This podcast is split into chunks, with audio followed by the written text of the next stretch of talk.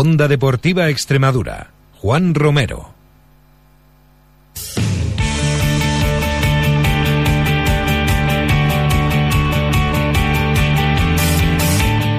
Hola a todos, muy buenas tardes, bienvenidos a Onda Cero Extremadura, bienvenidos a Onda Deportiva, martes 24 de enero, día en el que hemos conocido la llegada de otro jugador sudamericano, Bruno Montelongo, que procede de River Plate, el River Plate de Uruguay, no confundamos con el argentino.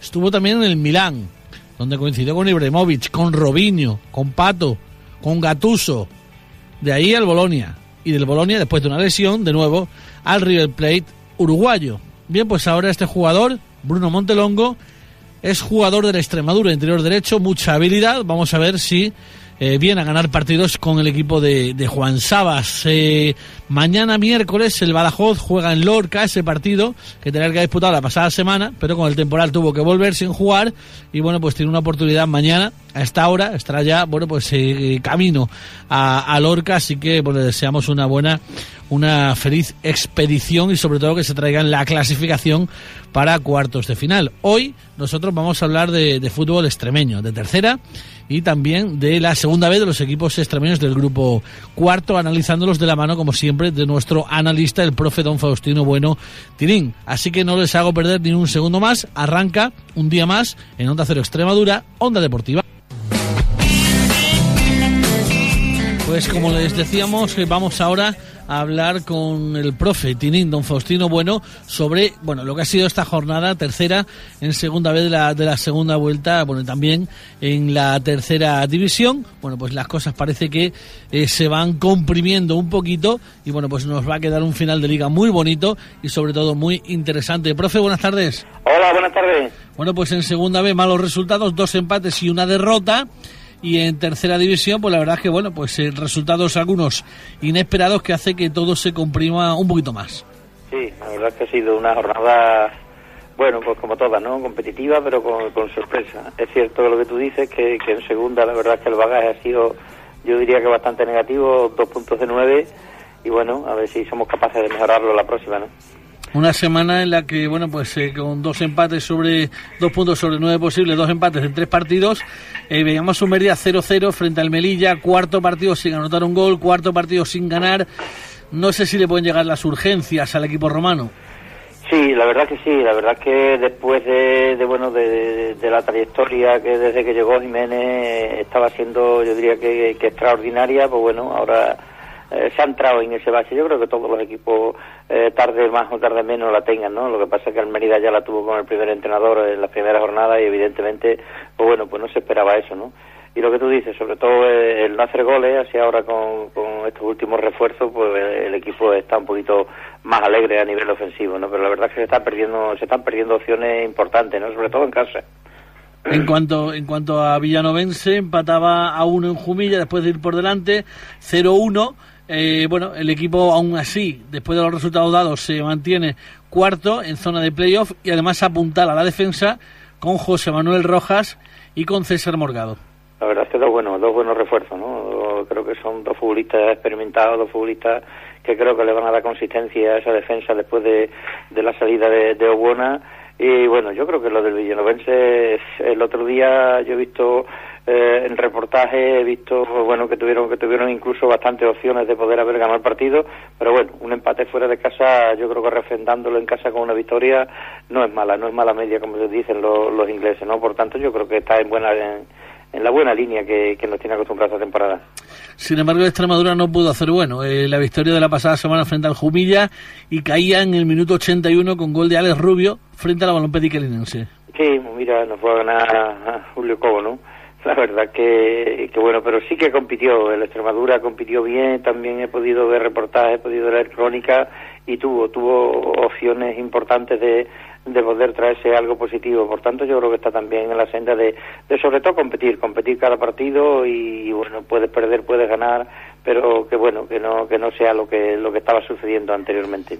Lo que ocurre es que para salvarse va a tener que sumar Bueno, muchos sí. puntos, muchos efectivamente, puntos. efectivamente, es que eh, no va a poder fallar y son muchísimos puntos los que tiene que, conseguir y bueno, a ver si en casa eh, es un equipo que, que bueno que, que, lo puede sumar todo y fuera de casa se puede conseguir algo pero como tú bien dices la verdad es que está complicado porque bueno, el retraso que lleva en cuanto a puntuaciones, pues evidentemente lo hace que tenga que ganar muchos partidos complicados y difíciles.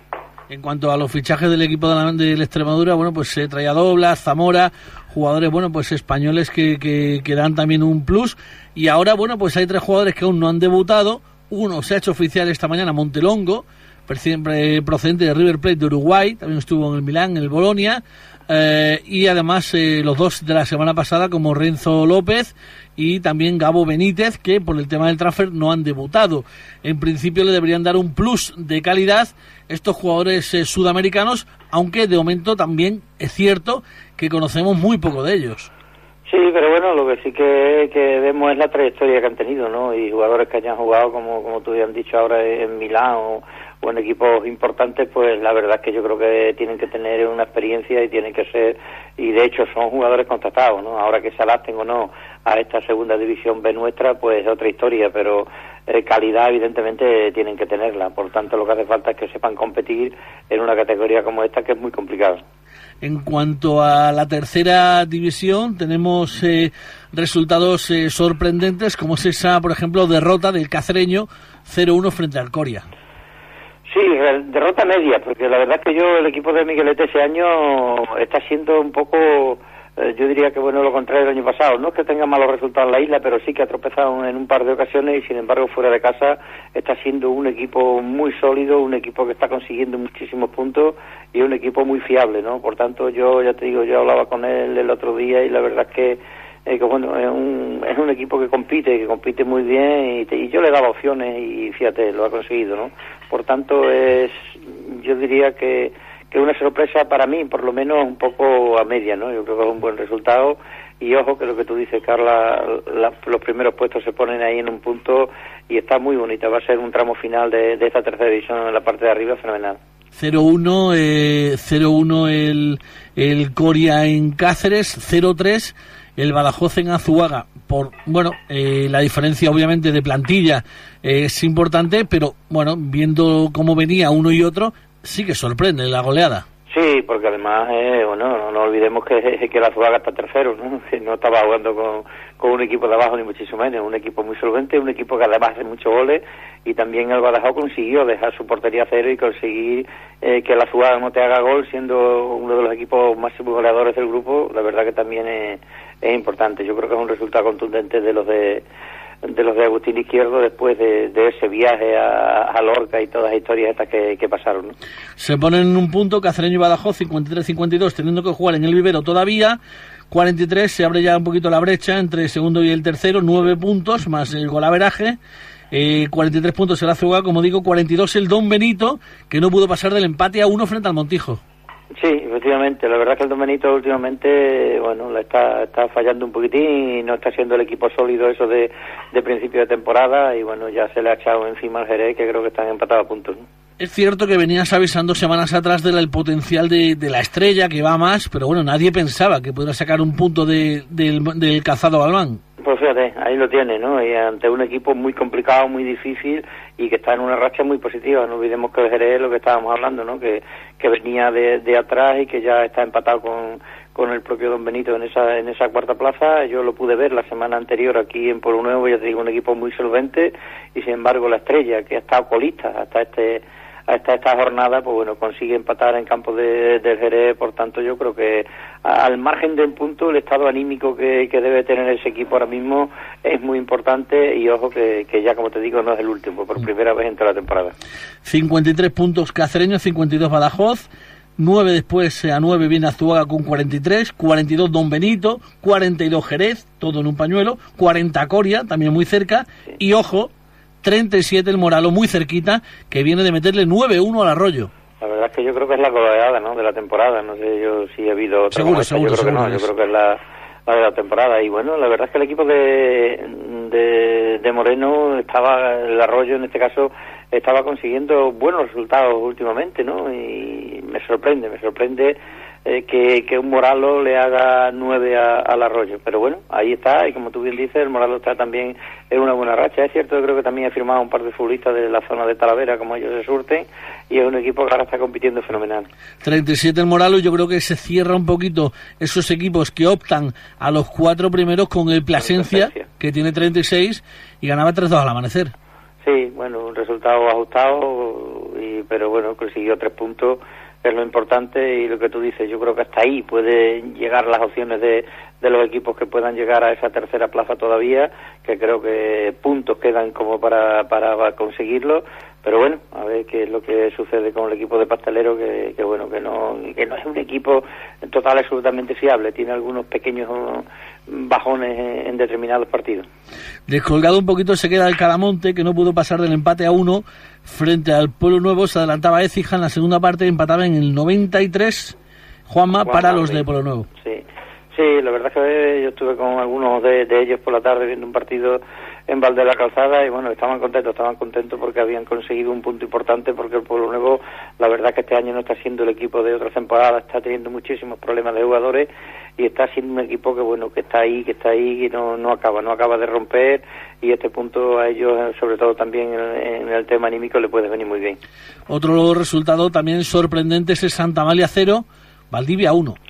Sí, el primer partido que pierde el Santa Malia sin curro, ¿no? La verdad es que el otro día perdió en, en Montillo la semana anterior, pero no estaba no estaba Curro. En esta semana, estando Curro, bueno, es la primera vez que pierde en Santa María y además pierde con un rival directo como es el Valdivia, que estaba, yo diría que, bueno, en una racha muy, muy negativa y sin embargo consigue tres puntos que también le puede dar oxígeno al equipo.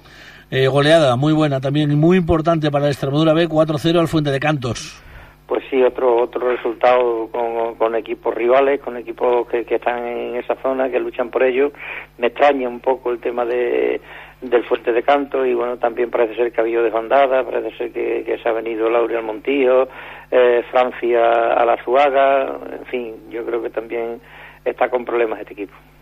Bueno, pues más problemas tiene todavía el Dieter Zafra, 0-4 frente a la Olivenza, colista, y bueno, el mismo técnico anunciando ayer la dimisión eh, irrevocable y el presidente, bueno, también diciendo que el que quiera poner el dinero que, puso él, que también se va. Pues fíjate, quién te ha visto y quién te ve, como se suele decir, ¿no? Un equipo histórico... Que ha estado en segunda vez, no hace tantos años, ¿eh? Efectivamente, ¿no? Un equipo, ya te digo, es un equipo con solera de los de los que más solera tiene en, Extremadura, ¿no? Y yo no sé, yo siempre como mínimo lo he visto en tercera, ¿no? Yo recuerdo yo haber visto, yo nunca al Dieter Zafra en preferente, por tanto, como tú bien dices, ha estado también bastantes años en segunda y, en tercera división y siempre ha sido un equipo puntero y un equipo muy solvente, ¿no? Por tanto, muchos problemas tiene que haber. Mala pinta, ¿no? Mala pinta tiene, tiene, tiene, el Dieter para, para quedarse este año en tercera y sobre todo para no desaparecer.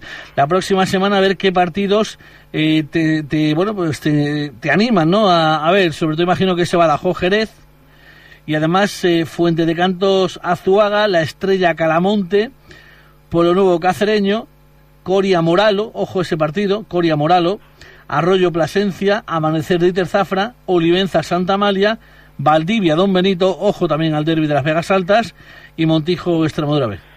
Sin lugar a dudas, yo creo que el partido de la jornada es ese Badajoz Jerez, ¿no? No olvidemos que, que juegan segundo con quinto, que bueno, que yo creo que puede ser muy competitivo y luego también, bueno, también gustaría ver ese pueblo nuevo cacereño, aunque evidentemente el pueblo nuevo este año no es el equipo de otras temporadas en su campo, pero tú sabes que siempre Antonio Maya es un campo complicado y bueno, Adolfo viene a su casa, no olvidemos que Adolfo es de Pueblo Nuevo.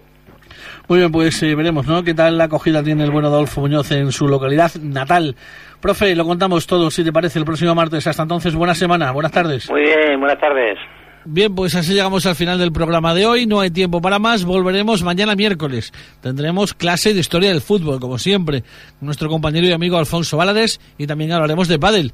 Nuestro compañero Chapo Moreno que nos repasará todo lo que ha ocurrido en la última semana en el mundo de la pala. Así que, como digo, volvemos eh, mañana. Los mandos, como siempre, formidable Carlos Ledesma. Les habló encantado un día más Juan Romero. Hasta mañana. Un saludo. Adiós.